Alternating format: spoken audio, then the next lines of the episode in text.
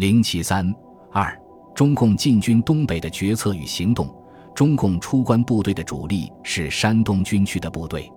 山东半岛与辽东半岛一水之隔，海陆交通比较方便，以往就是闯关东的一条捷径。抗战时期，中共在山东的力量有了较大发展。到抗战胜利时，山东军区已编成主力与基干部队八个师、十一个警备旅和四个独立旅，共二十三万余人，为调兵他用准备了充分的条件。九月二十日，中共中央指示山东局发展东北，控制冀东、热河，进而控制东北。除开各地派去支部队和干部外，中央是完全依靠你们及山东的部队和干部。原则上以山东全部力量去完成这个任务，时机非常紧迫，望你们迅速动作，越快越好。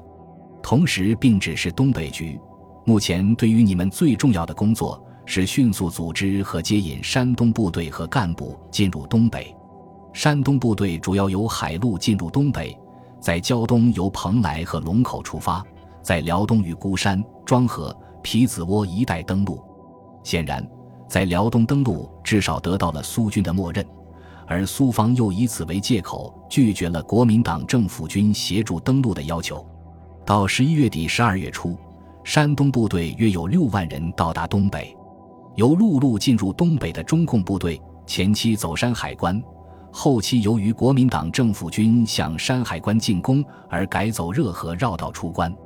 这其中最主要者为黄克诚率领的新四军第三十三万余人，还有陕北、冀中晋绥的部队，以及抗大总校和大批干部。到十二月间，中共出关部队总数达到近十一万人，还有两万干部。原定调军计划基本完成。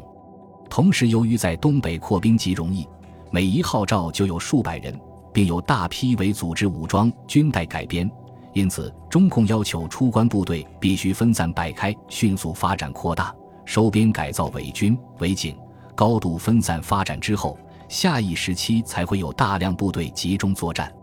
在大规模扩兵之后，早期出关部队几乎是以成倍的速度增加，以致一名排长去了一趟厕所，回来后已多了一个排的新兵，一时传为笑谈。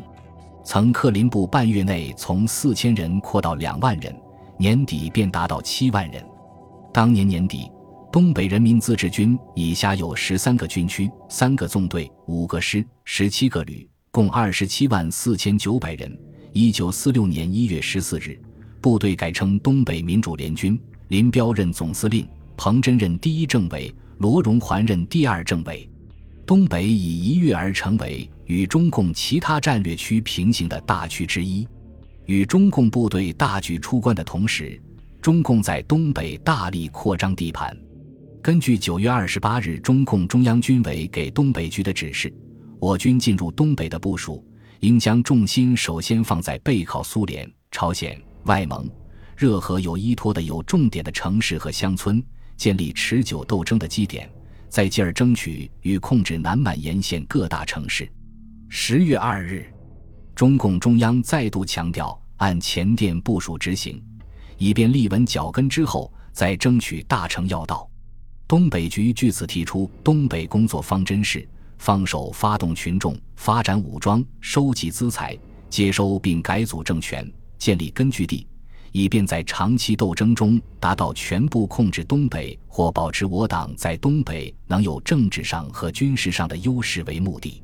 但是由于中共出入东北时的特殊情况，加上东北工业发达、人口集中、广大乡村人烟稀少，需要中共在工作方式上有所变通，因此东北局的工作重心起初放在南满地区，对城市工作给予了较多的注意。而中共中央一度也曾有过力求控制全东北的主张。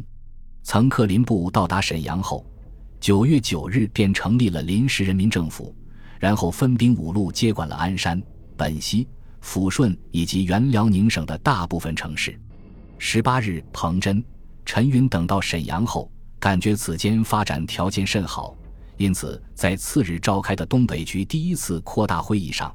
决定以组织部队占领城市、控制铁路交通沿线以及营口、山海关等要点，迎接大部队出关为中心开展工作。据过来人回忆，当时的东北到处是放手发动群众、收缴敌伪武器、扩大人民武装的轰轰烈烈的场面。然而，这毕竟是特殊时期的特殊产物。随着国民党接收东北部署的逐渐到位，随着国共美苏四方关系的演变，这种情况也在发生变化。首先出现的就是不可避免的国共冲突。